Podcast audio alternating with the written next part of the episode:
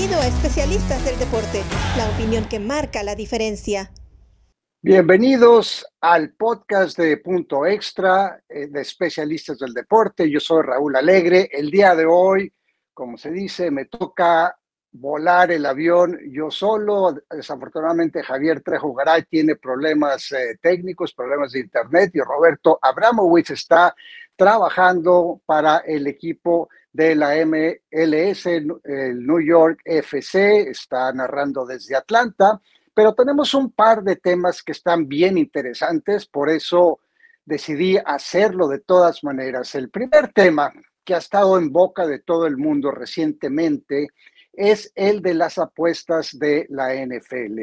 Hubo varios jugadores, cuatro jugadores del equipo de Detroit que, que, fueron suspendidos, tres de ellos eh, ya están fuera de la organización, que son CJ Moore, Quinton Cephus y Stanley Berryhill.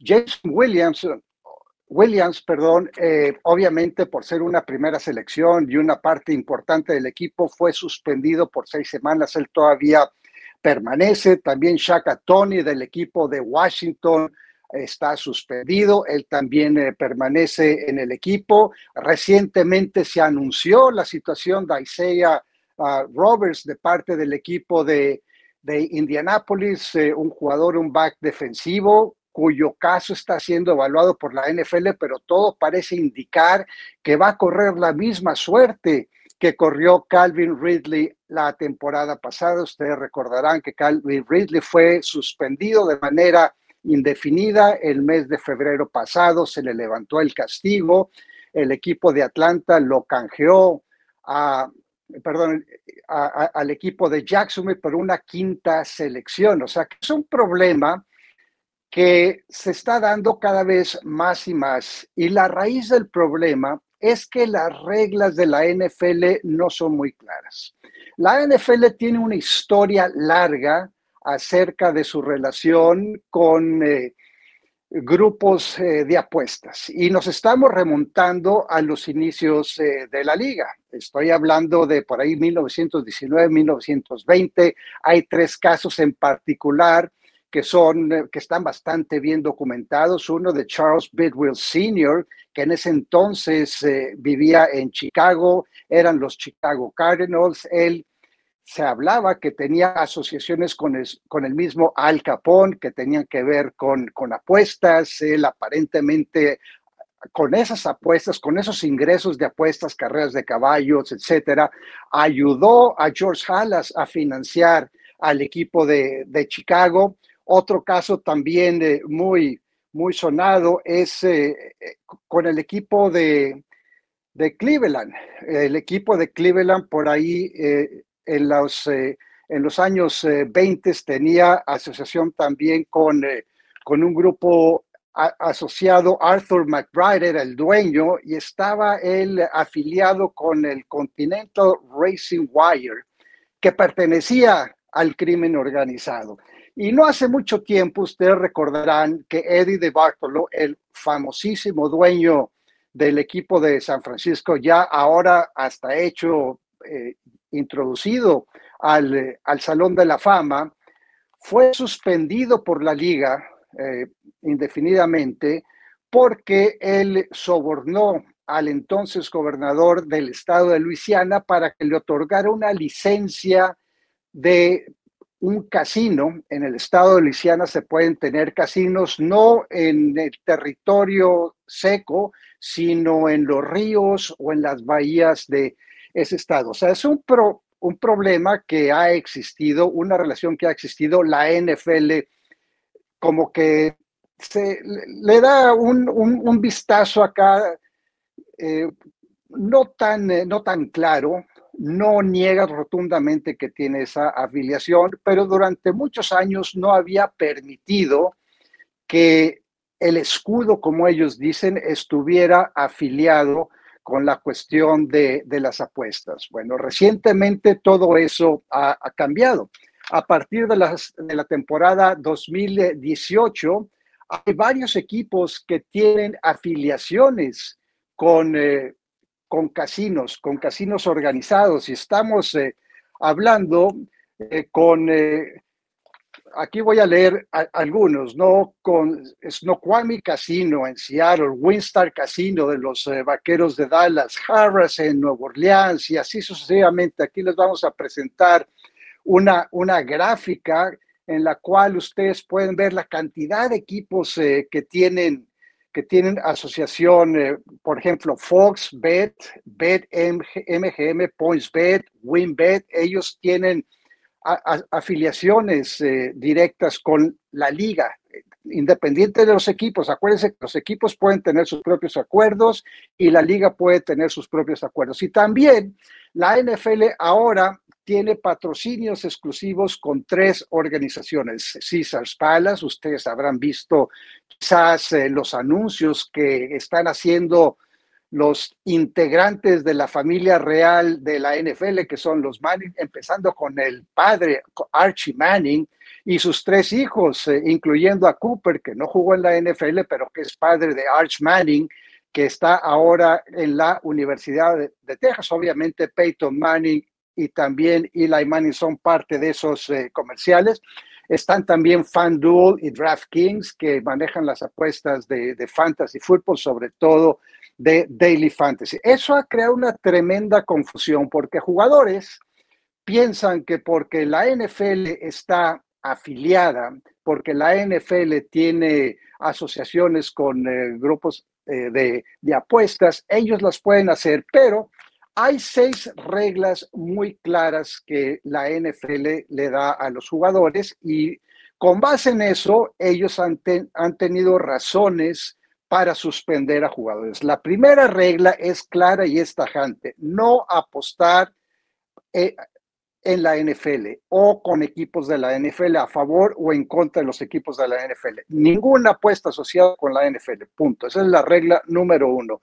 La segunda es no pedirle a otra persona que apueste por ti.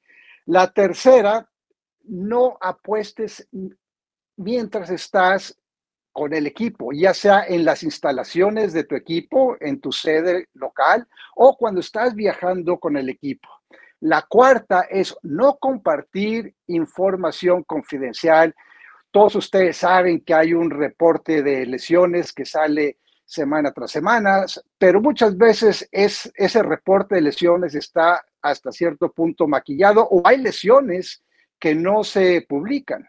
Eso pasa muy comúnmente. De hecho, equipos han sido castigados con eh, selecciones del draft por no haber publicado lesiones o por no haber especificado claramente la gravedad de las lesiones. Si un jugador sabe que alguien eh, dice su reporte de lesionados que está dudoso, que quiere decir el 75% de probabilidades de no jugar, pero él sabe que el jugador va a jugar y le habla a un amigo, oye, fíjate que en este caso, este receptor, no quiero dar ejemplos de nombres para que no se preste a, malas interpretaciones, pero por ejemplo, este receptor, todo parece indicar en, la, en el reporte de lesionados que no va a jugar, pero yo lo veo entrenando sin ningún problema, estoy seguro que va a formar parte. Entonces, pues alguien que está eh, a las apuestas y mientras más temprano metas a las apuestas, mejores eh, momios vas a poder ganar y mejores posibilidades vas a poder ganar. O sea, la información confidencial no se puede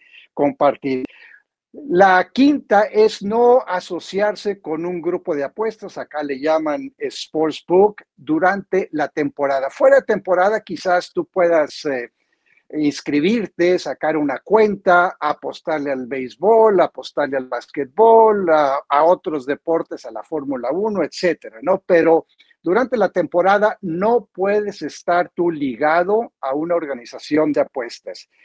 Y la sexta, que pues parece muy inocente, tampoco les permiten a los jugadores apostar sobre fantasy fútbol, sobre todo lo que se llama daily fantasy. Bueno, otro detalle que crea todavía más confusión es que el 8 de mayo la Suprema Corte de Justicia de los Estados Unidos eh, revirtió una ley que prohibía las apuestas a nivel nacional en Estados Unidos. ¿Por qué es confusa esa ley? Porque las apuestas son legales en 35 estados, pero en 15 no.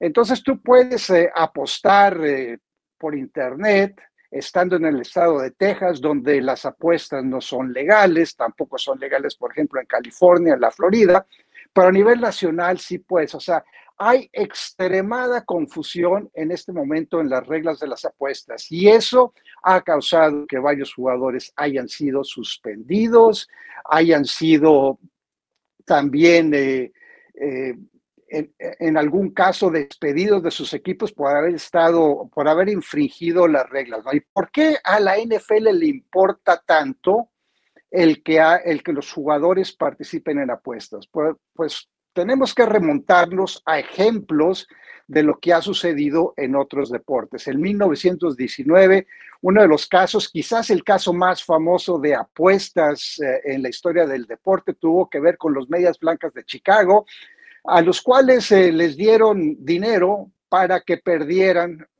para que arreglaran el resultado de la Serie Mundial de ese año. Al final de cuentas, los jugadores devuelven el dinero, pero el daño ya estaba hecho. Kenneth Mountain Landis, el comisionado de la NFL, suspendió a muchos jugadores, incluyendo a Shules Joe Jackson, uno de los jugadores más famosos en la historia del béisbol. Siguiendo con el béisbol, pues todos sabemos que Pete Rose, el líder en hits en la historia de las ligas mayores, no puede ingresar al Salón de la Fama porque está suspendido de por vida por las ligas mayores y pues parece ser que no se va a revertir ese caso. Tuvimos un ejemplo en la NBA, un árbitro que no apostó directamente, pero que tenía información confidencial que compartía él eh, con, con, personas que, que hacían las apuestas. Ese también es otro caso muy, muy sonado. Y también en el deporte universitario, en el deporte colegial, el famoso Final Four de 1988 en la Universidad de Northwestern, que jugadores recibieron dinero para perder intencionalmente los partidos, pasó también en Boston College. Recientemente, el entrenador de béisbol de la Universidad de Alabama fue despedido por estar asociado con grupos de apuestas durante la temporada. O sea, la, NFL está aterrorizada que algún caso similar llegue a suceder con sus jugadores, porque ellos dicen se perdería la integridad del escudo. Y una vez que se pierde la integridad del escudo, cuando la gente sepa que existe la posibilidad de que los partidos están, como se dice, arreglados, entonces se viene abajo el fútbol americano como deporte, y para los dueños se viene abajo principalmente el fútbol americano como negocio. el caso no, no va a desaparecer, a pesar de que la NFL sigue dando seminarios, sigue, sigue llevando eh, gente, asesores a, a los estadios, a, las organizaciones, para que hablen sobre todo por los jugadores jóvenes, porque ustedes habrán visto que la mayoría de los jugadores que han sido suspendidos en la NFL recientemente son jugadores jóvenes. En el pasado, jugadores en 1963 como Alex Karras o Paul Horning, que ya eran estrellas establecidos, apostaron y fueron suspendidos un año por el entonces comisionado Pete Rosell. Se creó un escándalo. Afortunadamente para la NFL se pudieron recuperar gracias a esas suspensiones, pero como menciono, es un, es un problema latente, es un problema que sigue y que esperemos que los eh, casos recientes no trasciendan más allá de una apuesta inocente, quizás dentro de las instalaciones a un juego de básquetbol, etcétera. Problema muy importante que desafortunadamente no va a desaparecer, pero parece que la NFL está asumiendo por lo menos la iniciativa para educar a sus jugadores. Otro tema muy interesante que, que tenemos para este podcast es que, pues, eh, con miras a la temporada, hay varios entrenadores que están, como se dice, en la cuerda floja. Hay varios, y yo los voy a mencionar de el que yo considero menos probable al más probable, el que tiene en realidad la soga al cuello, tiene la espalda contra la pared, usen el dicho que ustedes quieran usar. Tuvimos una sesión con eh, aficionados de la NFC Sur y con narradores de equipos de la NFC Sur para hablar de cómo venía la división. Y, y Max Contreras, el que representaba al equipo de Atlanta, nos hizo saber, pues porque él sigue el equipo a fondo, que probablemente Arthur Smith, de no tener un buen desempeño esta temporada, esté también ya entre los entrenadores en la cuerda floja. Yo tengo mis dudas porque el equipo la temporada 2022 estaba con las manos atadas con un tremendo problema de, tope salarial. Usted recordará que tenía 62 millones de dinero muerto, tuvieron que despedir a, jugadores, sobre todo de, de, la defensiva. La defensiva fue pues prácticamente un desastre la temporada pasada y no tenían ellos dinero para, para eh, reemplazar a Matt Ryan, eh, contrataron a Desmond Reader, Marcus Mariota, ninguno de los dos, eh, sobre todo Mariota no dio buenos resultados, o sea que creo yo que en el caso de Arthur Smith todavía tiene un año más, si no le va bien, si termina con 8 y 9 y quizás no califica a playoffs, creo que le darían un año más de extensión, pero pues de acuerdo a nuestro insider, del equipo de Atlanta podría ser el último año de Arthur Smith. El quinto que yo tengo en la lista es Brandon Staley. ¿Por qué lo tengo como número quinto cuando ha sido muy criticado en la temporada 2021? Ustedes recordarán cómo sus decisiones le costaron la calificación al equipo de los Chargers cuando con un simple empate habrían avanzado y habrían dejado fuera a los acereros de, Pittsburgh. Él tomó una decisión mala después de varias decisiones que había tomado durante el partido, sobre todo eh, jugándosela dentro de su propio territorio, una jugada en la que no convirtieron en cuarta y tres, eh, terminó eh, resultando en un gol de campo para el equipo de los Reyes, que al final fue la diferencia en el marcador. Otro que también creo yo peligra su puesto es eh, Dennis Allen. Dennis Allen, ustedes recordarán, fue un gran coordinador defensivo con el equipo de Nueva Orleans. Le dieron la oportunidad de ser entrenador en jefe con el equipo de los Raiders. Eh, fue un, un, rotundo fracaso. Él fue despedido después de la temporada 2014. Regresa al equipo de Nueva Orleans otra vez como coordinador eh, defensivo y tiene un extraordinario desempeño durante los eh, años de COVID, eh, Sean Payton eh, se contagió en, por lo menos en un par de ocasiones y Dennis Allen fue el entrenador interino y lo hizo con buenos resultados.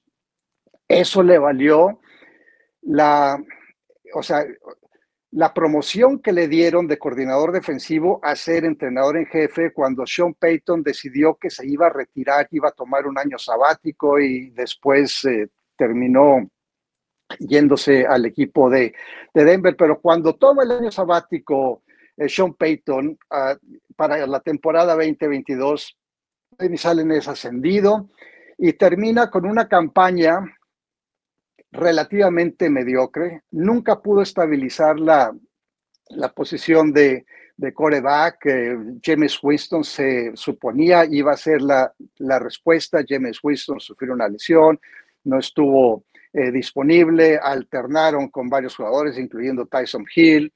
La defensiva siguió siendo una buena defensiva, pero muchas lesiones que sufrió la ofensiva de los Raiders le costaron por lo menos tener ese complemento ofensivo y el equipo terminó siendo eliminado. El tercero en la lista es Kevin Stefanski. Kevin Stefanski fue el entrenador del año en la temporada 2020. Eh, se esperaban grandes cosas en el 2021.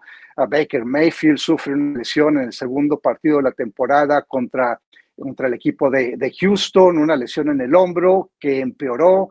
Más adelante sufre otra lesión, una fractura en el otro hombro en una jugada eh, contra el equipo de Arizona, una tacleada que le hace JJ eh, Watt y, la temporada de Cleveland se, descarriló completamente. En el 2022 obviamente tuvieron la situación de, de Sean Watson, Jacob Brissett entró a quite, no lo hizo tan mal, Cleveland fue un equipo hasta cierto punto competitivo, pero a, partir de la semana 11 le dan la oportunidad a Sean Watson de ser titular, viene completamente fuera de forma, muy oxidado, no está en ritmo.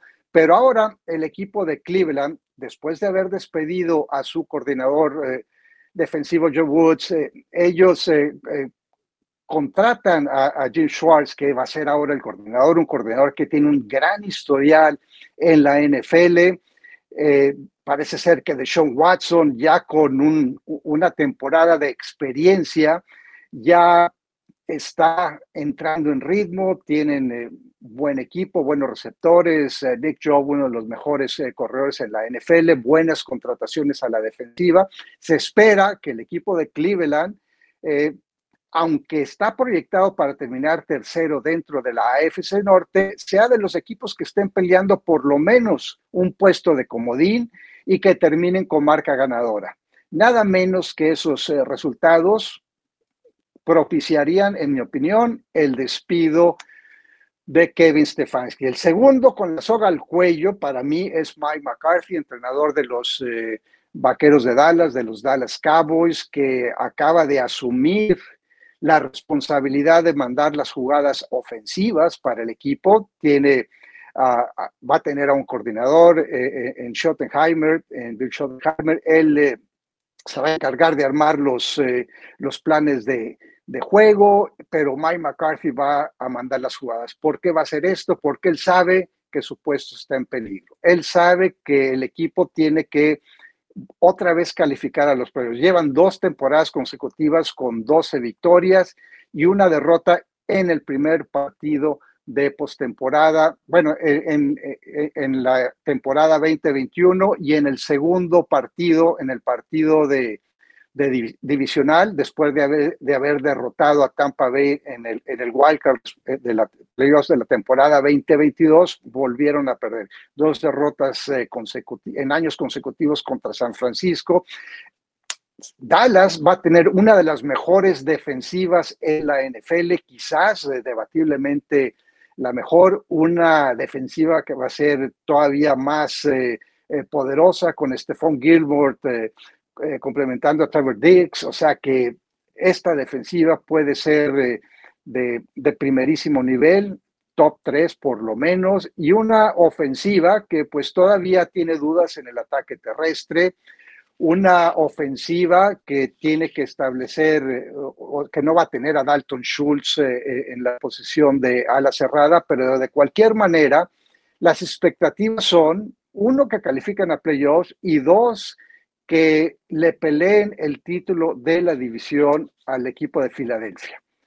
Si, no, si Dallas no califica y gana por lo menos dos partidos, aquí creo que un partido no va a ser suficiente, van a tener que ser dos, o sea, llegar al campeonato de conferencia. De no hacerlo así, creo que Mike McCarthy podría salir. Y el que pienso yo que tiene la mayor presión es eh, Todd Bowles eh, con los eh, Bucaneros de Tampa Bay. Todd Bowles ha sido un extraordinario coordinador defensivo donde quiera que ha estado en Arizona, con Tampa Bay. fue entrenador en jefe del equipo de los Jets. en su primera temporada los llevó a, a, una marca ganadora, 10 ganados, 6 perdidos. Después tuvo tres años consecutivos eh, perdedores, fue despedido, lo contrata Bruce Arians, que ha sido su mentor. Eh, hace un extraordinario trabajo. La razón por la que Tampa Bay gana el Super Bowl en la temporada 2020 es porque la defensiva era una defensiva imponente, pero en el 2021 una situación con Byron Ledwich, eh, quizás no tenían la mejor ofensiva, una ofensiva que terminó siendo la número 32 en toda la NFL, eh, propició la salida de Byron Ledwich, eh, tomando cartas en el asunto, vimos a Todd Bowles contratar a Dave Canales, ahora hay incertidumbre a raíz del retiro de Tom Brady por dos razones. La más clara es quién va a llenar ese, ese hueco de liderazgo que daba Tom Brady a, a esta organización, porque todos los equipos se enfilaban detrás de Tom Brady, se formaban detrás de Tom Brady y seguían la pauta de Tom Brady que lo sacó adelante en varios partidos. Recordarán el juego contra los Rams, recordarán el juego contra Nueva Orleans, victorias en el último segundo, terminan calificando a playoffs con marca perdedora, ocho ganados, nueve perdidos, eliminados inmediatamente de los playoffs, un equipo que francamente no tenía talento, muchos problemas en la línea ofensiva eh, Todd Bowles eh, ha participado en la reconstrucción de esta línea ah, ofensiva, incluyendo la segunda selección Cody Buck eh, en el draft, un guardia que va a ser titular, cambiar a Tristan Wirfs del lado derecho al lado izquierdo, pero creo que de tener una temporada perdedora el equipo de Tampa Bay, de no ser factor en una división que prácticamente está pareja, y de eso hablamos en el programa de punto extra y ayer en la sesión con, eh, con aficionados. Una temporada que cualquiera de los cuatro equipos tiene argumentos para ganar. Si Tampa Bay no tiene marca ganadora, por lo menos una marca ganadora, Todd Bowles va a ser despedido y no descarto que haya una limpia de veteranos en esta organización. Pues hasta aquí el podcast de, Punto Extra. Espero que la próxima semana ya tengamos el, pues el honor, el gusto de que, de, que, me acompañen Javier Trejo Guaral y o Roberto Abramowitz. Es siempre más eh, ameno eh, un podcast cuando tienes a alguien que te haga tu contrapunto, con el que puedas debatir, pero pues eh, hoy no se pudo los temas no podían dejar de ser evaluados y discutidos, pero pues la próxima semana estaremos ya uno, por lo menos uno más de regreso o dos más de regreso para formar el grupo de punto extra. Pues hasta aquí este podcast. Les recuerdo, los invito a que se suscriban a Especialistas del Deporte, una página en la que tenemos una oferta de varios deportes. Hasta entonces, soy Raúl Alegre, que la pasen muy bien.